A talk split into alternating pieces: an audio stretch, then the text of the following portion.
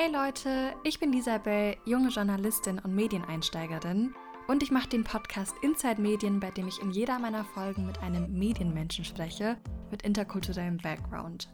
Außerdem frage ich sie nach Tipps und nach Ratschlägen für die nächste Generation an Medienmenschen wie mich. Noch mehr Tipps gibt es übrigens auf Instagram unter Inside Medien und jetzt wünsche ich euch noch ganz viel Spaß beim Hören der Folge. Ich habe heute eine ganz besondere Person bei mir im Podcast. Sie ist Redakteurin und Reporterin bei ProSieben, hat bereits als Journalistin auf den Oscars gearbeitet und ist Moderatorin für unter anderem Magenta Musik und Certified von Sony Music. Hallo Jenny. Hi, eine richtig äh, sehr, sehr nette ähm, Vorstellung. Vielen Dank, dass ich da sein darf. Gerne, danke schön, dass du dir die Zeit genommen hast oder gerade nimmst. Du stehst nämlich schon seit Anfang an auf meiner Leute, die unbedingt in den Inside Medien Podcast kommen Liste. Deshalb bin ich total glücklich, dass du heute mit dabei bist. Danke, ich freue mich wirklich sehr und ähm, fühle mich super geschmeichelt und bin mal gespannt, was ich so erzählen kann. ja, genau. Wie, also ich fange gleich einfach direkt an. Wie kann ich mir dann so einen typischen Arbeitstag bei dir vorstellen in der Redaktion bei ProSieben? Ähm, also die ganze Situation hat sich ja ein bisschen verändert für uns alle im letzten Jahr. Ähm, dadurch, dass wir ja mitten in der Pandemie stecken und äh, bei ProSieben wurde auch relativ schnell also direkt letztes Jahr im März von normaler Office-Situation auf Homeoffice mhm. umgestellt. Und seitdem sind wir eigentlich, würde ich jetzt mal sagen, 80 Prozent zu Hause. Ähm, ich stehe morgens auf, ähm, recherchiere erstmal Themen, also ich gucke, was gerade so in der Welt der Stars und äh, der mhm. Schönen und Reichen los ist, ähm, sammle dann meine Themen und dann schicke ich die rein. Und dann haben wir meistens so äh, um elf unsere Redaktionskonferenz, wo, wir, wo jeder Redakteur, jede Redakteurin äh, ihre Themen vorschlägt. Und wir dann zusammen besprechen, ob das ein Thema ist für die Sendung oder nicht. Genau, und dann danach äh, fragt man die Themen an, also die Protagonisten, die man vorgestellt hat, oder fängt an, in die Recherche zu gehen, sammelt das Material und bereitet dann äh, Beiträge vor. Spannend. Und was gehört so zu deinen, zu deinen Aufgaben so dazu? Also du hast jetzt von der Recherche gesprochen, dann gibt es so eine Art Themenplaner oder eine Themensitzung. Aber was gehört so insgesamt zu deinen Aufgaben als Redakteurin und als Reporterin? Also ich würde schon sagen, dass die Recherche ein sehr großer Teil ist ähm, weil man natürlich permanent damit beschäftigt ist, zu schauen, was wäre für den Zuschauer oder die Zuschauerin interessant am Ende. Und natürlich der andere große Teil ist, wirklich auf Dreh zu sein, Interviews zu machen, ähm, wirklich interessante Persönlichkeiten zu finden und deren Geschichten zu erzählen und dann am Ende damit mit dem Material, was man gedreht hat, auch in den Schnitt zu gehen und einen Beitrag zu produzieren. Und da ist dann meine Aufgabe, dass ich erstmal das Material sichte, was ich gedreht habe, und dann einen Text schreibe, also den Beitrag texte und anschließend das mit einem Cutter umsetze. Und da fallen auch Sachen rein, wie dass man noch zusätzliches Material sich besorgt. Irgendwie, man muss das ja alles lizenzieren, wenn man jetzt Bilder noch verwenden will oder. Ah, stimmt, okay. Also wenn du jetzt sage ich mal, einen Beitrag über irgendeinen Promi machst, ähm, mhm. dann besteht der ja nicht nur aus dem Interview, das du gedreht hast, sondern du genau. zeigst dann noch Musikvideos oder Filmausschnitte ah, oder Fotos, okay. Paparazzi-Bilder. Die musst du alle anfragen und lizenzieren. Und dann kommt auch natürlich Musik noch in den Beitrag. Das heißt, die mhm. lädst du auch runter und überlegst dir, welche Musik würde da stimmungsmäßig reinpassen. Mhm. Das ist dann schon ein ganzes Paket. Schon mehr Arbeit, das, äh, genau, weil ich glaube, viele Leute, die sich so gar nicht mit Medien auskennen, sicherlich, die schauen sich dann den Beitrag an, denken sich, ach, toller Beitrag. Wahrscheinlich hat die Person dann so ein 5-Minuten-Interview geführt, weil der Beitrag ja dann um einiges kürzer ist. Und man kann sich nicht so ganz vorstellen, wie viel Arbeit da so dahinter steckt, aber da steckt ja unglaublich viel Arbeit dahinter. Ähm, du hast eben schon von den Drehs gesprochen und Interviews und das ist tatsächlich für mich persönlich so das Coolste an dem Job. Also wenn ich so also es gibt unglaublich viele Dinge, aber wenn ich mich wirklich für eine Sache entscheiden müsste, dann wäre das, glaube ich, bei mir auf Drehs, Drehs fahren und dass man immer neue Leute kennenlernt, die man wahrscheinlich in seinem echten, normalen Leben in München so nicht kennenlernen würde. Was ist so für dich eine Sache oder auch gerne mehrere Sachen, die du besonders cool findest? Auf je, also ich kann das so zu 100 Prozent unterschreiben, was ja. du gerade geschildert hast. Ähm, Drehen ist wirklich das Beste an dem Job. Ähm, das ist wirklich da, da fühlst du dich lebendig in dem Moment, wo du irgendwie neue Leute kennenlernst, an neue mhm. Orte kommst und einfach in so eine fremde Welt eintauchst. Also das ist mhm. ja, es kann so unterschiedlich sein.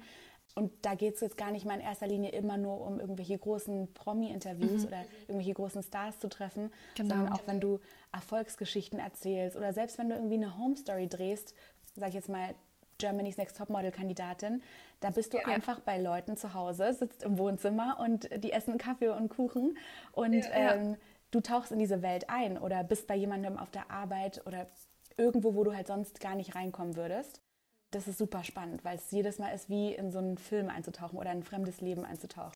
Total, ja, total. Und was ist so eine Sache, als du jetzt komplett neu in diese Branche gekommen bist, in die Medienbranche? Da hat man natürlich am Anfang so seine eigenen Vorstellungen, wie das so aussehen könnte, wie das so ablaufen würde. Was ist so eine Sache, die dich anfangs total überrascht hat oder auch jetzt immer noch überrascht, mit der du vielleicht auch gar nicht gerechnet hättest so am Anfang? Hm, gute Frage.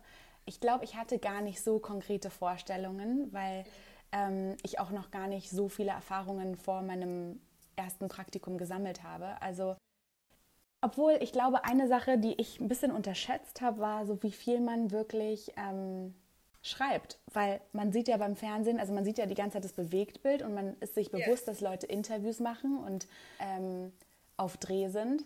Aber im Endeffekt sehe ich das immer so ein bisschen, oder würde ich es beschreiben, wie ein Kinofilm, wie ein Film an, an sich, dass da ja auch Sachen geschrieben werden. Also natürlich hast du die O-Töne, also die Interview-Snippets, sage ich jetzt mal, die reinkommen genau. in den genau. Beitrag. Aber das ganze, die ganze Geschichte wird ja auch lebendig dadurch, dass du Hintergrundinformationen lieferst und ähm, dass man da auch echt kreativ schreiben können muss. Und das äh, musste ich zum Beispiel auch erstmal total lernen. Und in deinem Job bei Red, du hast eben schon von Germany's Next Topmodels, äh, Topmodel-Interviews gesprochen. Äh, da arbeitest du ja nicht nur direkt bei Red, sondern du arbeitest, glaube ich, auch für The Voice of Germany behind the scenes und auch für andere Redaktionen oder für andere Shows, sage ich mal. Wie können wir uns das so behind the scenes vorstellen? Nimm uns da mit. Genau. Also ähm, bei Red ist halt das Coole, wir laufen ja meistens direkt, wir laufen ja immer donnerstags ähm, genau. in der Late Prime Time nennen wir das also um 22.30 Uhr und das ist ja meistens nach der Primetime, also um 20.15 Uhr, wo die ganzen großen Shows bei ProSieben laufen und dementsprechend machen wir ähm, Cross-Promotion, also wir berichten dann über die Shows. Und das heißt, dass bei Red, dadurch, dass es halt so viele Shows gibt, diese Shows auf Redakteure aufgeteilt werden und man da einfach auch nach Interessen geht, nach Kapazität, Verfügbarkeit und man dann sozusagen von der Redaktionsleitung gefragt wird, ob man nicht Lust hätte, die und die Show zu begleiten und da halt behind the scenes unterwegs zu sein für Red. Also in dem Moment bin ich trotzdem nicht für The Voice da, sondern für Red, um bei The Voice Beiträge behind the scenes für Red zu produzieren. Und also ich habe in meiner ganzen Laufbahn ähm, vier Staffeln The Voice of Germany begleitet. Da ist man, also ganz platt gesagt, wirklich wochenlang mit am Set, also am Studio. Ja. The Voice of Germany wird ja in Berlin Adlershof gedreht, in einem riesen TV-Studio und man ist von den Blind Auditions äh, bis zu den Live-Shows eigentlich dabei und ähm, interviewt halt die, die Talente, die dabei sind, ähm, die Coaches. Man versucht irgendwie Geschichten hinter den Kulissen zu finden und einfach dem Zuschauer so einen Mehrwert zu bieten. Und gleichzeitig macht man auch dreht man auch Geschichten, die jetzt gar nichts mit dem Set per se zu tun haben, sondern ist mhm. zum Beispiel, weiß nicht, war ich schon einen Tag mit Andreas Burani unterwegs oder Mark Forster oder mit den, mhm. mit den Fantastischen Vielen, mit Smudo mhm. war ich mal auf dem Nürburgring, auf der Rennbahn, im Rennauto, so einfach Sachen, die die Zuschauer noch interessieren könnten. Und beispielsweise jetzt bei Germany's Text Topmodel oder bei The Voice, äh, das wird ja also es wird ja Wochen davor produziert. Das heißt, die ZuschauerInnen, die wissen ja gar nicht, wie weit kommt diese Person? Wer fliegt raus? Musst du da vielleicht auch als ähm, Mitarbeiterin hinter der Produktion sozusagen so eine Art Klausel unterschreiben? Was habe ich mich gerade gefragt, ob du da so eine Art Geheimhaltungsklausel oder so unterschreiben musst? Also ich musste jetzt noch nie vor einer Produktion eine Klausel unterschreiben, aber die, diese, diese, ich sage jetzt mal, diesen Verschwiegenheitskodex, den unterschreibt genau. man ja eigentlich schon, während man den Arbeitsvertrag ja, unterschreibt, weil du andauernd Sachen mitbekommst, die du jetzt nicht vorher ausplaudern solltest. ähm, das wird dir schon, äh, das, das ist dir eigentlich schon im Praktikum klar, ähm, weil selbst als Praktikant ähm, sichtest du ja Material. Also wenn ich jetzt wochenlang auf Dreh bin bei The Voice of Germany oder bei Germany's Next ja. Topmodel und die Praktikanten dann mir helfen, das Material zu sichten, dann sehen die ja auch, wer eventuell schon weiter ist. Und das muss eigentlich allen in der Redaktion klar sein, dass man da sehr, auch wenn man Klatsch und Tratsch liebt, dass man da sehr verschwiegen sein muss. Ja. Nee, voll cool. Und du meintest jetzt eben schon, dass, äh, dass da die Redaktion auch auf euch zukommt und schaut, was findet ihr cool. Ist es dann so, dass sie irgendwie am Anfang oder so fragen, okay, findest du Musik cool und deswegen machst du The Voice? Oder wie können wir uns das da vorstellen? Ja, eigentlich ist es schon so. Also ich, bei mir war es tatsächlich, ich habe immer gesagt, also ich fand immer Germany's Next Top Model so, so cool. Ich habe mir das immer angeschaut, als ich jünger war. Und ähm, ich liebe auch alles, was mit Fashion zu tun hat und mit Models. Und ich habe das ungefähr 20.000 Mal gesagt, dass ich das super cool finde. Und ja. dementsprechend wussten das die Chefs auch, dass ich da Bock drauf hätte. Und bei The Voice eigentlich genauso. Ähm, obwohl ich das da nie so deutlich geäußert habe, aber ich glaube, dass man dann auch überlegt, wer könnte im Team gut zusammen funktionieren, äh, ja. ähm, wer bei wem harmoniert das dann vor Ort? Also wer kann sich vielleicht gut auf die Leute einstellen? Wer hat jetzt gerade noch Kapazität? Und meine erste Staffel The Voice habe ich gemacht, als ich noch im Volontariat war und eigentlich noch von gar nichts Ahnung hatte. Aber ähm, das, manchmal nehmen sie es auch als Anlass, damit man einfach wachsen kann und lernen kann an so einer Herausforderung. Auch wenn du vielleicht dich selbst gar nicht so im ersten Moment in diesem Projekt gesehen ja. hättest. Und in deinem Job bist du ja nicht nur behind the scenes dabei ähm, bei Shows, sondern du interviewst ja auch ziemlich viele, viele Leute. Du hast eben schon erwähnt, Mark Forster beispielsweise, aber auch Stars wie Billie Eilish. Wie bereitest du dich eigentlich auf so ein Interview vor? Sei es mit einer ganz normalen Person, sag ich mal, oder auch mit einem Promi? Also ich würde mal sagen, wenn man ein gutes Interview finden will, dann kommt es einem zugute, wenn man, ähm, wenn man einfach so ein Grundinteresse für Menschen mitbringt und für die Geschichte dahinter. Da reicht es jetzt nicht einfach nur, einen Artikel mal in, sage ich jetzt mal, in einer Bild gelesen zu haben und dann zu sagen, ja. ich bin ready fürs Interview, sondern ja. ich versuche da wirklich ähm, alles auseinanderzunehmen und richtig zu stalken, also die letzten Instagram-Posts oder richtig runtergehen, damit man sieht, was beschäftigt die Person aktuell, wo war die letzte Woche, ähm, was für Projekte hat die Person gerade. Ähm, mit wem ist sie befreundet, so was ist das Lieblings, also wie tickt der Mensch eigentlich, mit dem ich mich da hinsetze. Und natürlich schaue ich mir super viele Interviews an, um einfach zu gucken, was sind so Themen, ähm, mit, der sich die Person, mit denen sich die Person auch wohlfühlt, also worüber sie eh schon oft gesprochen hat. Und gleichzeitig will man natürlich auch nicht, dass sich alles wiederholt und man einfach eins zu eins das gleiche Interview wie jemand davor hatte. Ja. Und ganz viele Artikel lesen und andere Interviews lesen und gucken, genau. Und hast du für uns junge Medienmenschen so einen ultimativen Interview-Führungstipp für uns? Ähm, ich glaube, die Regel Nummer eins ist ja immer, dass man keine Ja-Nein-Fragen stellt. Mhm. Immer weil, offene Fragen. Genau, immer offene Fragen. Es ist die Regel Nummer eins. Und ähm, dass man auch versucht, seine Fragen im Kopf zu haben. Also, dass man sich so gut vorbereitet, dass man nicht die ganze Zeit an den Zettel gebunden ist, weil im Worst Case hat man super wenig Zeit und wenn man dann immer wieder stocken muss und auf seinen Zettel schauen muss, dann stört es einfach den Interviewfluss und ich glaube auch, dass es ähm, immer angenehmer ist, wenn es sich anfühlt wie ein Gespräch, einfach für die gegenüberstehende Person. Ähm, und ich, es hilft einfach, wenn man sehr gut vorbereitet ist und seine Fakten zusammen hat, sage ich mal, und nicht ähm, alles noch erfragen muss, weil im, im, Zweifel sind das Informationen, die kannst du selber noch mal in den Text Googlen einbringen. Oder so. Genau, so, oder stimmt, stimmt. Genau. Und jetzt nicht irgendwie jemanden fragen, ja, wann hast du denn angefangen mit Musik machen? Wenn du eigentlich ganz, recht, ja. wenn du eigentlich viel genau, spannendere Sachen fragen könntest. Und eine Sache, die mir auch bei dir direkt positiv aufgefallen ist, ich weiß noch bei unserem Vorgespräch, da habe ich dich ja nicht gesehen, sondern ich habe dich nur gehört. Aber ich hatte da auch schon das Gefühl, dass, also, ich habe mich so direkt wohlgefühlt irgendwie bei dir. Du hast so eine richtig tolle Ausstrahlung. Wie machst du das? Weil ich kann mir vorstellen, du triffst ja immer neue Leute. Und wie machst du das, dass, dass die Leute sich wohlfühlen? Und vor allem möchtest du ja auch äh, am bestenfalls neue Infos oder vielleicht sogar Geheimnisse oder so aus denen rauskitzeln. Wie machst du das, dass sie sich erstens wohlfühlen in deiner Gegenwart, weil du kennst die Menschen ja eigentlich nicht? Und dass sie dir auch einfach vertrauen und offen mit dir reden? Hm, ich glaube, das ist auch, also das kommt, glaube ich, irgendwann mit so einer gewissen Erfahrung oder Menschenkenntnis. Und ähm, ich glaube, das, also das A und O ist, dass man wirklich ehrlich interessiert ist an der Person und authentisch ist. Und ich meine, das machst du ja auch, wie du die Fragen stellst. Man merkt ja, du hast dich vorbereitet, du hast da Bock drauf. Ähm, und ich glaube, das strahlt man einfach aus, ob man jetzt auf jemanden, auf, ob man sich auf ein Interview freut oder nicht. Und natürlich gibt es auch Leute, die du interviewst, für die du dich jetzt privat nicht so sehr interessierst wie für andere. Aber ich glaube, ähm, dass man hinter jedem Menschen irgendwie was Schönes oder was Interessantes, was Faszinierendes finden kann. Und das herauszuarbeiten ähm, und versuchen zu vermitteln, das macht, glaube ich, schon sehr viel aus, dass einfach die Person sich gewertschätzt fühlt und gesehen fühlt.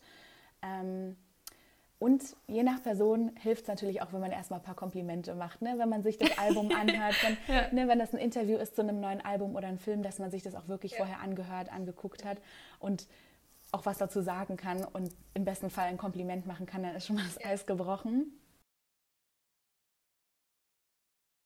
Voll gut.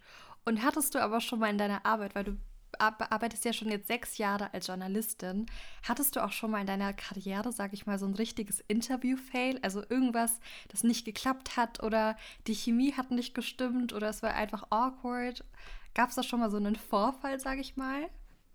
Also es gibt grundsätzlich auch immer wieder so Interviews, die einfach sehr schleppend sind, wo man sich denkt, oh, irgendwie kommen wir hier nicht so auf eine Wellenlänge mhm. oder die Person versteht alles falsch, was du fragst und bekommt alles in den falschen Hals.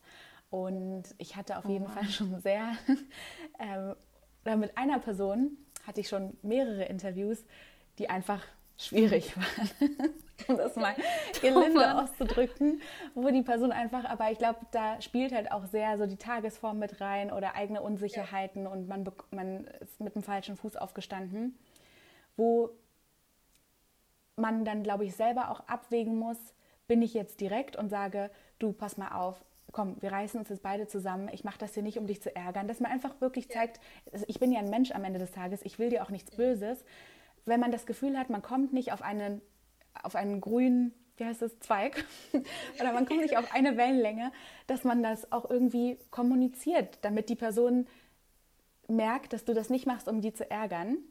Stimmt. Ähm, oder dass man versucht, einfach drüber zu stehen und weiter, weiter kratzt, bis man irgendwann das Eis gebrochen hat und ähm, dann einfach sagt, ich versuche es jetzt nicht persönlich zu nehmen, wer weiß, was davor passiert ist, wer weiß, wer vor mir gerade in diesem Interviewraum war oder was privat passiert ist, dass der Stimmt, diese ja. XY jetzt einen schlechten Tag hat. Nee, doch, das werde ich auf jeden Fall, auf jeden Fall mitnehmen, dann auch äh, diesen Tipp, den du uns, oder diese Tipps, die du uns gegeben hast jetzt gerade eben.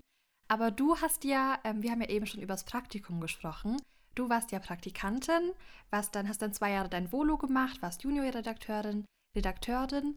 Ähm, und ich kenne super viele Leute in meinem so Freundeskreis oder in meinem erweiterten Freundeskreis, die super gerne auch ein Praktikum machen würden bei Pro7.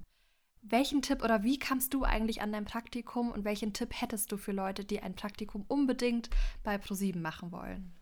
Also der erste Tipp ist auf jeden Fall, dass man sich das zutrauen muss. Also weil ich habe das Gefühl, viele Leute scheitern schon daran, dass sie sich denken, ich werde es niemals bekommen, das Praktikum. Und wenn jeder so denkt, dann wird die Stelle ewig frei sein und dann ja. bewirbt sich irgendjemand, der mittelmäßig ist und der bekommt es dann, einfach weil er es gemacht hat. Ja. Und ähm, ich sage auch oft, if you can dream it, you can do it. Also ne, wenn, wenn du das Gefühl hast, ich möchte da einen Fuß reinbekommen, dann solltest du es versuchen, auf jeden Fall. Auch wenn ähm, die Liste der Qualifikationen, die man mitbringen muss, im ersten Moment vielleicht noch nicht so erfüllt ist, was bei mir auch der ja. Fall war. Und ich glaube, was vielleicht auch viele kennen, dass irgendwie bei einer Stellenausschreibung steht, du brauchst schon so und so viel Erfahrung, du musst das und das mhm. äh, perfekt schon können. Jedes Mal. Ja. Jedes Mal. Und jedes Mal dachte ich mir auch, hm, kann ich leider nicht. Erfahrung habe ich leider auch nicht. Studiert habe ich auch nicht. Genau, was du meinst. Und dann fühlt man sich schon so eingeschränkt und äh, man ist eigentlich, man gibt sich selbst schon die Absage, ohne sich die Chance oder ohne anderen die Chance zu geben, dir die Absage zu geben. Und deswegen, ich finde, das ist so ein bisschen wie ähm, vielleicht auch bei der Partnerwahl. Natürlich hat man gewisse Vorstellungen an einen Partner, ähm, aber und man hat vielleicht seine Liste, aber es gibt trotzdem Leute, die treffen nur 40 Prozent davon, aber bringen dafür in einem anderen Bereich wieder mehr mit. Weiß nicht, keine Ahnung, es gibt so viele Beispiele, die sind vielleicht ähm, nicht so stylisch, haben aber einen richtig krassen Humor und dann sagst du, ach komm, weißt du, Style, das ist mir jetzt das wirklich nicht so wichtig, aber der bringt mich die ganze Zeit zum Lachen. Und ich glaube, so muss man es auch sehen, irgendwie, wenn man sich auf einen Job bewirbt. Natürlich, der Arbeitgeber hat eine lange Liste und Idealvorstellungen, aber du kannst trotzdem, du bist ja ein Individuum, du kannst dich trotzdem noch durchsetzen mit deiner Persönlichkeit, mit deinem Charakter, mit anderen Sachen, die du vielleicht über die Jahre ausgebaut hast. Und da kannst du trotzdem mit punkten. Und dass man hartnäckig ist. Also ich habe damals ähm, wirklich eine Zeit lang alle zwei Wochen angerufen und gefragt, wie sieht's aus? Bekomme ich das Praktikum ja. jetzt oder nicht? Ich, ich würde es gerne wissen, ich will es unbedingt machen. Also ja. ähm, ich glaube, viele Sachen bekommt man auch, wenn man zeigt, dass man sie unbedingt will. Und wie kamst du eigentlich an dein Praktikum? Weil du hast ja dazu vor, hast du auch ein Praktikum gemacht? Aber du hattest ja an sich, weil es gibt ja super viele Leute, die hatten schon so zig Praktika überall äh, gemacht und machen dann ein Praktikum bei ProSieben oder beim BR oder bei größeren Medienhäusern. Was hast du eigentlich zuvor gemacht, also vor deinem Praktikum bei ProSieben? Also ich habe Abi gemacht und mich dann nach dem Abi ähm, habe ich, also nach dem Abi habe ich ein Praktikum gemacht bei einer Online-Redaktion in Berlin äh, für drei Monate, glaube ich. Aber ich war nicht die vollen drei Monate da, wenn ich mich richtig erinnere. Und das war so, eine, äh, so, eine kleine, so ein kleines Online-Magazin. Ähm, die Redaktion war super klein, also ich weiß gar nicht, da haben vielleicht fünf Leute gearbeitet oder so maximal. Und dadurch ähm, durfte ich auch super viel machen. Also wurde ich auch super viel gebraucht. Ich musste ganz viele Artikel schreiben jeden Tag und ich durfte dann auch auf irgendwie so Veranstaltungen gehen und da Interviews machen. Und ich hatte nicht mal ein Diktiergerät. Ich war dann da mit meinem Handy und habe da irgendwie was. Ah, ja. Ich wusste auch nicht, wie man ein Interview führt. Ich war einfach auf diesen Veranstaltungen und dachte mir, okay, ich stelle jetzt einfach mal die Fragen und versuche das. Und auf einer dieser Veranstaltungen habe ich dann ein Kamerateam von ProSieben gesehen. Also die Redakteurin stand vorne, natürlich mit dem roten Mikro von ProSieben und ja. ich war direkt so, ich hatte direkt so riesige Augen und dachte mir, oh mein Gott, ProSieben. Und ähm, habe sie dann angesprochen und ähm, ihr erzählt, dass ich super gerne ein Praktikum bei ProSieben machen würde. Beziehungsweise ich habe gefragt, ja, sucht ihr denn ab und zu Praktikanten bei ProSieben? Da meinte sie, ja, fähige Praktikanten können wir immer gebrauchen. Und dann habe ich gesagt, okay, und wo kann man sich da bewerben? Und ich wusste halt schon, ich hatte davor schon ja. online geguckt, dass ich einfach ja. überhaupt nicht qualifiziert bin dafür, weil ich so wenig Erfahrung habe. Mhm. Ähm, und dann meinte sie, ja, kannst einfach online schauen, da sind ja die Stellen ausgeschrieben. Und dann habe ich gesagt, okay, ja, dann schaue ich mal. Und dann meinte sie, ja, oder du schickst mir deine Bewerbung und hat mir ihre Karte mhm. gegeben. Oh und das Gott. war damals die Chef, äh, Chefreporterin bei, bei Red. Wow. Und dann habe ich ihr meine Bewerbung direkt weiß nicht, ja. ein, zwei Tage später geschickt. Da ja. kam dann erstmal keine Antwort und es war mir schon so peinlich. Ich dachte mir, okay, jetzt habe ich mich wieder blamiert, es wird nichts. Und dann habe ich sie ja. eine Woche später wieder bei einem anderen Event getroffen, auf der oh Toilette und beim Händewaschen. Und dann dachte ich mir, nein, wie peinlich, jetzt sehe ich sie hier schon wieder und sie hat mir nicht geantwortet. Aber es war ihr total unangenehm. Sie hat mich dann so im Spiegel gesehen und hat gesagt, Jenny, ich habe dich nicht vergessen, gut, dass ich dich sehe, ich leite das weiter. Und sie meinte, erinnere mich nochmal. Und ich habe dann glaube ich, einen Monat gewartet, da kam dann immer noch nichts und dann habe ich, fing es an yeah. mit dem Stalking. Nein, also Stalking nicht, aber ich habe wirklich dann immer wieder eine E-Mail hinterhergeschrieben und dann ging das dann von ihr über die Personalabteilung dann habe ich da gefragt dann wurde da wieder gesagt, ja, nächste Woche haben yeah. wir nochmal eine Konferenz, wo das besprochen wird. Und yeah. ich habe immer wieder nachgehakt, bis ich es dann bekommen habe. Mhm. Und alle schon gefühlt wussten, da ist eine, die will es halt unbedingt. Und ähm, ich, ich liebe so welche Stories. Also ich finde sowas immer richtig cool und so richtig meant to be einfach. Aber ähm, wie hoch ist eigentlich die Wahrscheinlichkeit, nach einem Praktikum für ein Volo in Frage zu kommen? Mm, also ich würde sagen, dass die Wahrscheinlichkeit bei Red schon ziemlich hoch ist, weil wir nicht so viele Praktikanten gleichzeitig haben. Ähm, wir haben ja jedes, ähm, ungefähr alle drei bis sechs Monate haben wir einen bis drei neue Praktikanten. Also das heißt, man kann, ah, schon, okay, okay, man kann schon gut überzeugen, wenn man da sechs Monate ist und einer von dreien oder einer von zweien ist, dann kann man schon zeigen, was man kann und dann fällt man auch auf. Ähm, und dann wird man auch auf jeden Fall für ein Volontariat in Betracht gezogen, weil ich glaube, also so habe ich das erlebt, dass bei ProSieben auf jeden Fall Wert darauf gelegt wird, äh, junge Talente zu fördern und auch weiterzubringen. Mhm. Und wenn man da sieht, dass jemand ist, der Talent hat und vor allen Dingen auch Willen hat, mhm. dann wird die Person eigentlich auch weiter mitgenommen, falls das in Frage kommt. Okay, bei Red gibt es vielleicht auch gar nicht so viele Praktikanten und Praktikantinnen, aber so insgesamt, äh, du hast ja wahrscheinlich schon viele Praktikantinnen miterlebt. Wie fällt man denn positiv auf? Was kann man machen, um da irgendwie in Erinnerung zu bleiben bei den Leuten?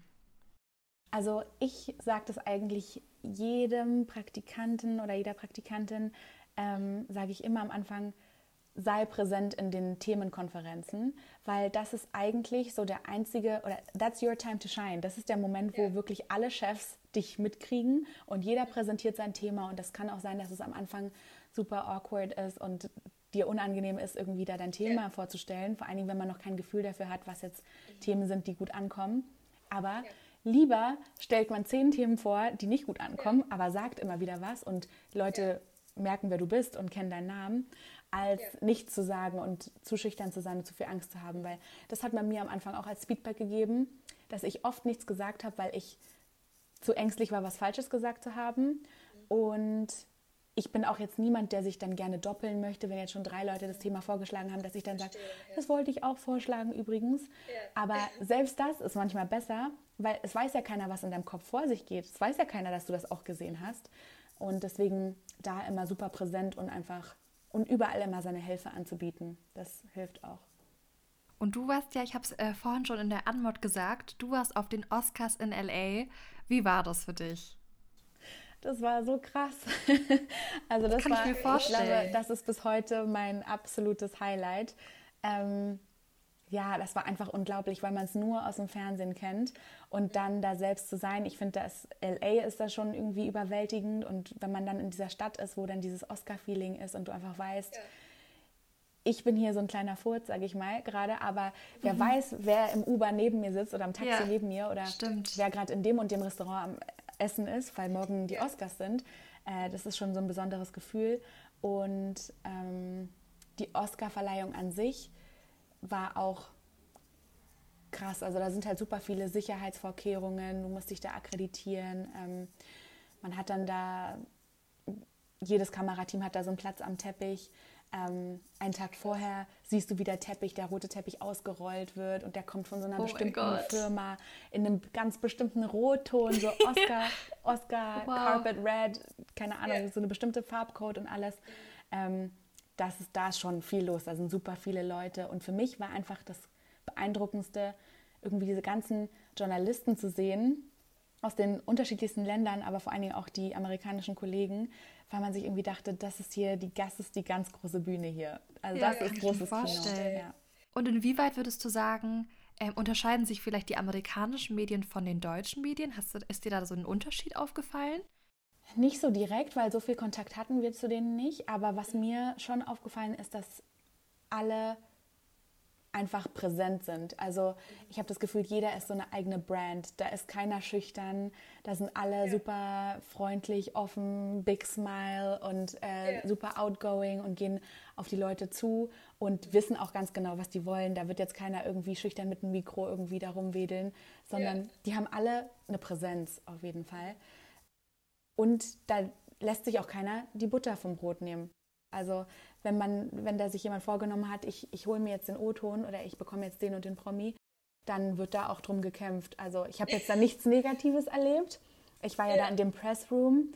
Da darf dann immer von jedem Medium sozusagen ein ähm, Korrespondent in diesen Pressroom rein, wo dann die ganzen Oscar-Gewinner mit ihrem Oscar reinkommen. Und das ist so der erste oh Anlaufpunkt, wo sie reinkommen und sich ja. richtig freuen. Da wurde ich auch vorher von meinen Kolleginnen gebrieft, wie ich mich da verhalten muss, wo ich mich hinsetzen soll, dass ich mich dann ganz präsent immer melden soll, damit ich ja. rangenommen werde. Da kannst du halt nicht, da ist der falsche Zeitpunkt, um schüchtern zu sein. So. Ja. Aber es ist cool. Krass, oh mein Gott, wow. Hört sich richtig cool an. Und du warst ja nicht nur in LA in deinem Job, sondern du warst in New York, in Paris, in London, in Brasilien. Wie ist das so? Also was hat dir da besonders äh, viel Spaß gemacht? Also ich würde sagen, wirklich das Reisen ist das Allercoolste an dem Job, weil ich weiß noch, ich habe bei ProSieben, glaube ich, angefangen, als ich 21 war oder ich bin gerade 21 geworden. Und meine ganzen Freundinnen haben da noch studiert und ähm, alle hatten noch so ihr Studentengehalt oder ihr Studentenbudget und da war halt ja. mit Urlaub auch nicht viel. Und ich weiß noch, dass ich in dem ja. Alter einfach die ganze Zeit irgendwo hingeflogen bin und mir dachte, ja. nice, kein Hotel selbst gezahlt, kein Flug selbst gezahlt und trotzdem komme ich raus. Ähm, die großen Reiseziele waren dann auch erst später, als ich dann wirklich Juniorredakteurin schon war.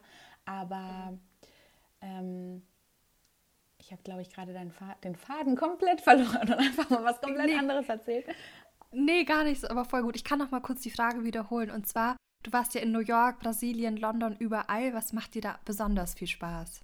Ach so, ja, also das Beste ist einfach in unterschiedliche Welten auch wieder da einzutauchen und mhm. unterschiedliche äh, Kulturen kennenzulernen und einfach mal so einen Einblick zu bekommen und da arbeiten zu können, wo vielleicht andere Leute Urlaub machen oder auch da, wo man selber gar nicht Urlaub machen würde.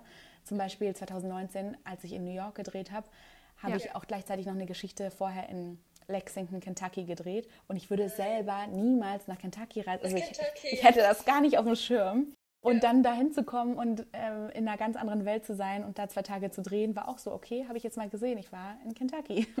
Nee, voll cool. Und eine Sache, die dich ja also auszeichnet, ist natürlich deine Personality, aber auch, dass du kein Studium gemacht hast. Und das ist ja so eine Sache, das haben ja wahrscheinlich viele gemacht in den Medien. Wie war das eigentlich für dich am Anfang oder wie ist das auch jetzt für dich? Wurde das von Kollegen oder Kolleginnen irgendwie als komisch angesehen oder hatten manche, also weil ich habe manchmal bei uns so das Gefühl, dass schon manche Leute so, weil vor allem diese so, also nicht die Jungen, aber so mehr, die, die schon älter sind, von lange im Business sind, die das so ein bisschen, ähm, wie soll ich sagen, vielleicht auch Leute am Anfang nicht so ganz ernst nehmen und wenn sie dann sehen, wie gut die Person ist, dann schon, aber so ganz am Anfang, wenn sie das hören, nicht so ganz. Wie gehst du damit um? Eigentlich bei uns ist die Voraussetzung von Volontariat auf jeden Fall auch ein abgeschlossenes Studium und ich hatte damals einfach Glück, dass es geklappt hat ohne und ähm, dass ich sozusagen gefragt wurde, ob ich mir ein Volontariat vorstellen kann. Aber grundsätzlich ist es schon eine Voraussetzung. Ich hatte aber trotzdem nie das Gefühl, dass ich darauf reduziert werde, dass ich nicht studiert habe. Ich glaube, ich würde sogar eher sagen, dass ich mir damit selber mehr im Weg stehe. Ich habe ganz lange das Gefühl gehabt, ich bin ein blinder Passagier. So, Hauptsache nicht, nicht irgendwie auffallen, also nicht, nicht zeigen, dass ich eigentlich ah, gar ja. keine. Ahnung davon habe, dass ich das nie studiert habe, sondern dass ich hier einfach nur reingerutscht bin. Aber von den ganzen, also von der Redaktion oder äh, Kollegen und Kolleginnen habe ich nie das Gefühl bekommen. Also eigentlich, alle haben sich super für mich gefreut. Und der einzige Grund, weshalb mir manchmal empfohlen wurde, nee, studier doch lieber vor dem Volo, war eher Kolleginnen, die gesagt haben, nutz doch die Zeit für dich noch, weil du ah, wirst noch ja. lang genug arbeiten. Nimm doch noch mal ja, so die paar Jahre Studium mit. Aber jetzt nicht, keiner hat gesagt, boah, ohne Studium, wie willst du das denn schaffen? Sondern alle haben sich super gefreut und haben gesagt, ja, das schaffst du auch so, du wirst die Erfahrung hier sammeln, mach dir keine Sorgen. Ja, okay, das, das freut mich natürlich. Und du arbeitest ja neben deinem normalen Job, ab bist du auch Moderatorin, unter anderem bei Magenta Musik oder auch bei Certified. Wie kamst du da an diese Jobs? Also, ich habe mir Ende 2019 ähm, habe ich mir eine Agentur gesucht, äh, die mich vertritt, also mhm. Management sozusagen. Und über dieses Management bekomme ich sozusagen Castings oder Jobs oder die schlagen mich einfach vor. Und äh, bei Magenta Musik ähm, hat es dann gepasst und die hatten Lust mit mir zusammenzuarbeiten und haben mir das Vertrauen geschenkt mhm. und dadurch habe ich sozusagen diesen Job bekommen. Bei Certified war das über einen Kontakt, den ich mal hatte, weil ich ein Interview gemacht habe für, für Red mit einem äh, Künstler, der bei Sony Music unter Vertrag ist. Also Wyclef Jean war das damals. Und da habe ich das Interview gemacht und ähm, der Kollege, der von Sony Music dabei war, hat mich danach angesprochen und gefragt, ob ich mir nicht vorstellen könnte, auch mal was vor der Kamera zu machen, weil es ihm gefallen ja. hat, wie ich das Interview geführt habe. Und ja. dann ist aber jahrelang gar nichts wirklich draus geworden und dann sind wir irgendwie, haben wir nochmal Kontakt aufgenommen und dann ging es irgendwie dann doch relativ schnell und da hat sich das dann gefunden. Manchmal sind die Chancen gar nicht auf den ersten Blick da, sondern erst auf den zweiten ja. und deswegen ist es auch immer, immer gut, sich mit allen gut zu stellen und auch zu sagen, worauf man Lust hat, weil auch da, das musste ich auch, habe ich auch erst irgendwie so über die Jahre gemerkt, keiner träumt ja von dir. Keiner sitzt, jetzt zu Hause und sagt, Mensch, wo können wir denn die Jenny einsetzen? Das sagt ja. keiner, ne? Und, ja. Aber vor allen Dingen, wenn man so ein Typ ist wie ich, dass man sich irgendwie nicht so krass in den Vordergrund bringen will, also aktiv damit und jetzt nicht immer sagen will, kann ich nicht das machen, kann ich nicht hier vor die Kamera oder so. Ähm, das war eigentlich jetzt nie meine Art. Habe ich auch lange darauf gewartet, irgendwie bis sich Chancen einfach ergeben. Aber in den selten, seltensten Fällen ist es so, dass sich einfach Chancen ergeben und jemand von dir träumt und sagt, komm, ich habe hier eine Show für dich, let's do it.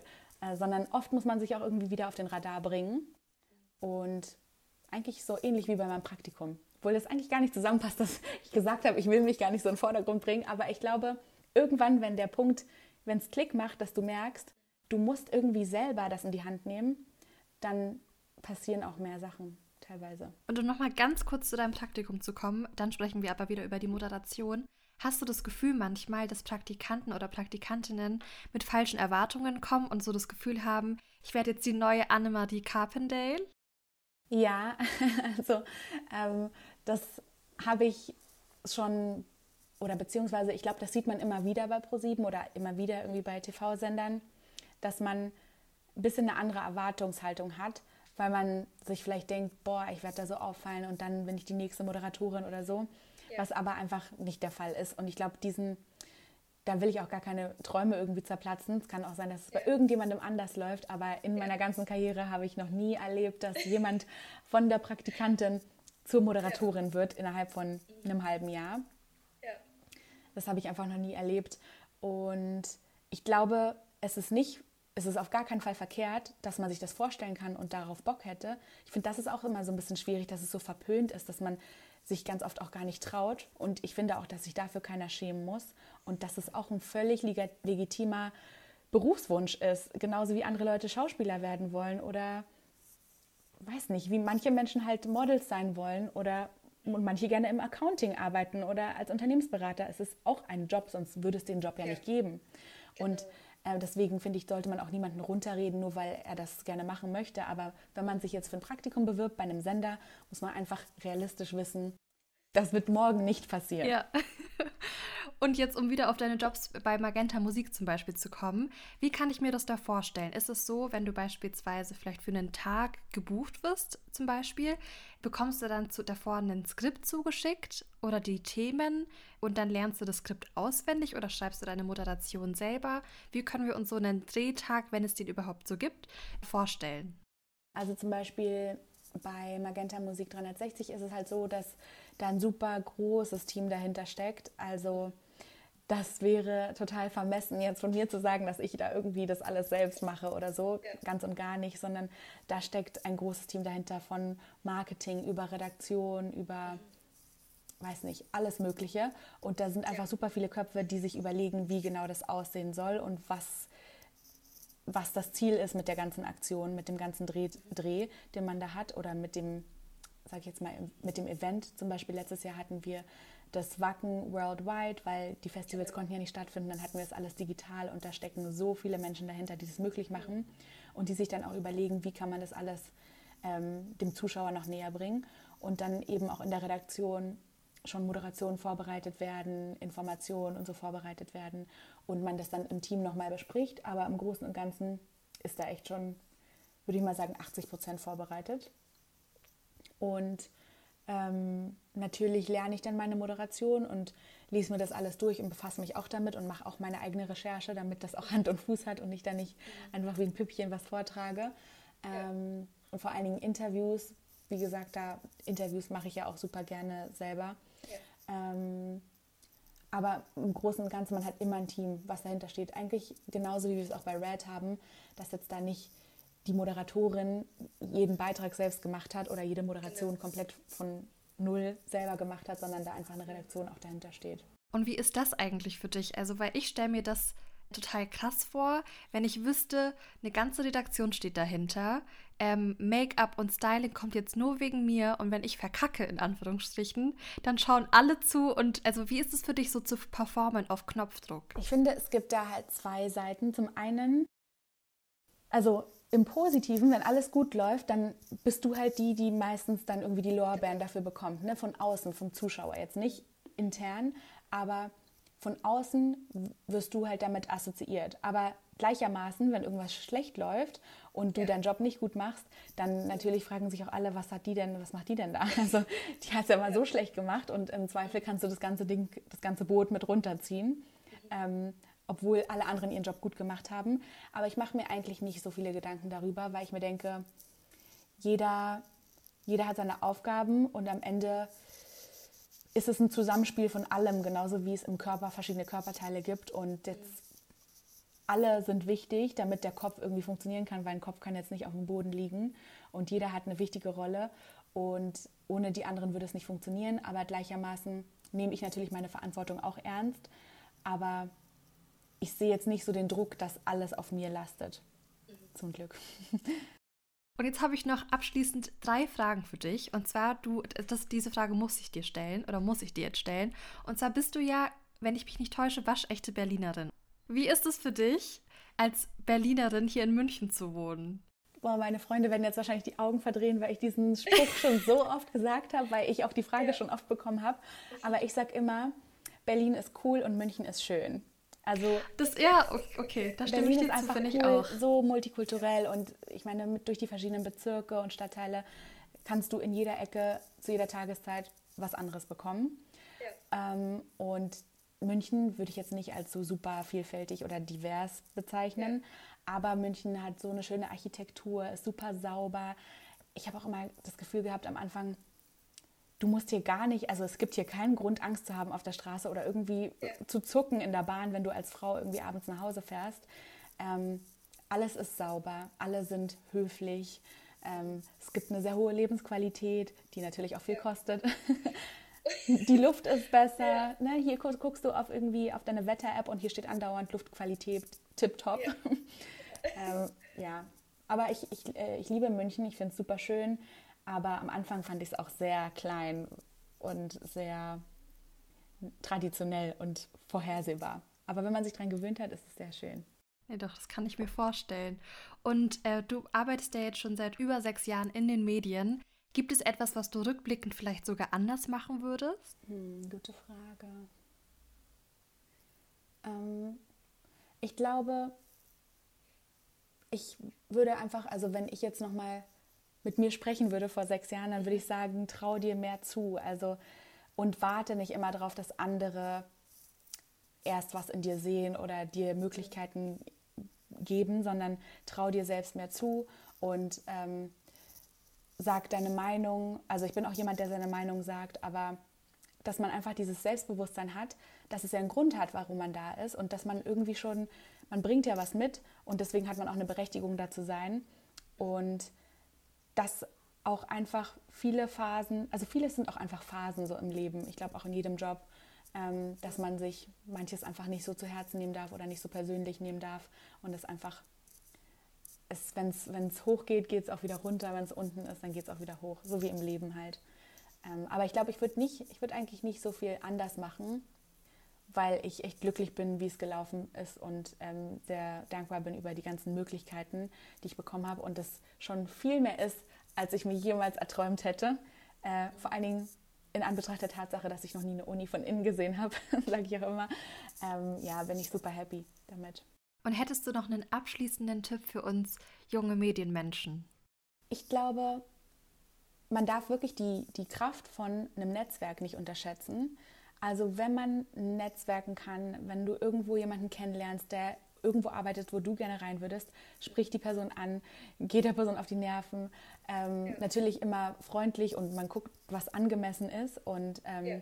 man kann jetzt auch nicht erwarten, dass man irgendwie, du lernst jemanden kennen, der bei ProSieben, sage ich jetzt mal, im Marketing arbeitet oder ja. im Human Resourcing und der dich jetzt morgen zur Moderatorin macht oder dir einen Job bei Red beschert, äh, besorgt, das ist unrealistisch, aber dass man einfach überall freundlich ist, niemals Leute unterschätzen, ähm, überall jeden Menschen gleich behandeln und einfach immer im Hinterkopf haben, das ist hier ein Netzwerk, was ich baue, ob jetzt freundschaftlich oder beruflich.